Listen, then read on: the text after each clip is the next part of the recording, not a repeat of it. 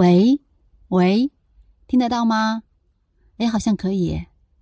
Hello，Hello，你好呀，我叫宋可以，这是我从小宇宙发出的第一封声音交友信。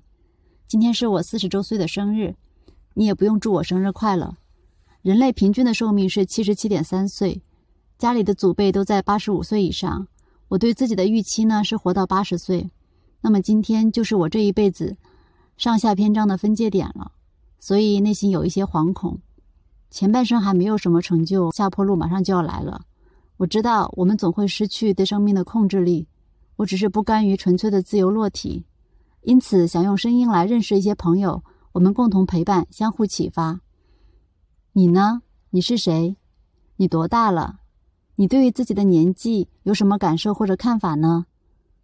嗯，我住在上海，整个城市正在防范新冠病毒的传染。为了抵抗病毒，很多人付出了非常惨痛的代价。我还好，我只是在家里足不出户七十九天。七十九天其实不算长，但是被限制在一个小空间里生活，会觉得这七十九天的时间好像被偷走了，有种无能为力。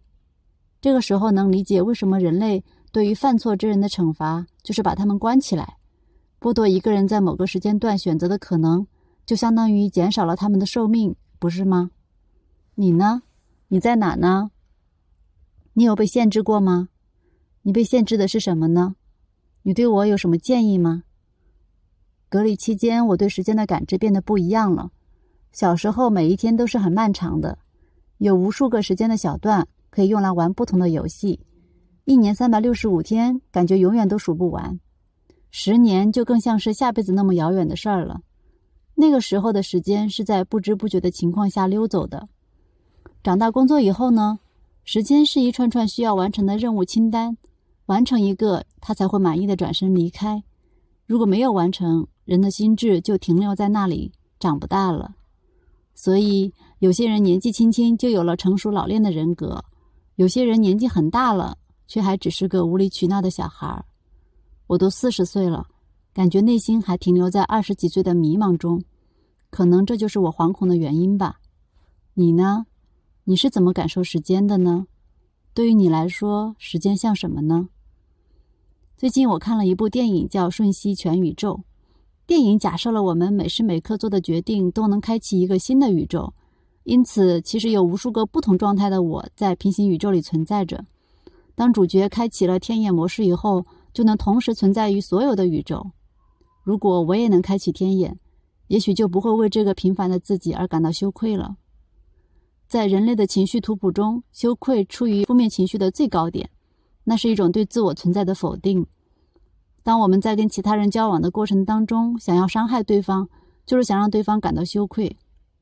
可是，在我们想要对方爱我们而得不到的时候，往往也会使用这一招。这个假设好像是，如果他不爱自己了，就会来爱我，这是多么荒谬啊！可是我也常常干这种荒谬的事情。你呢？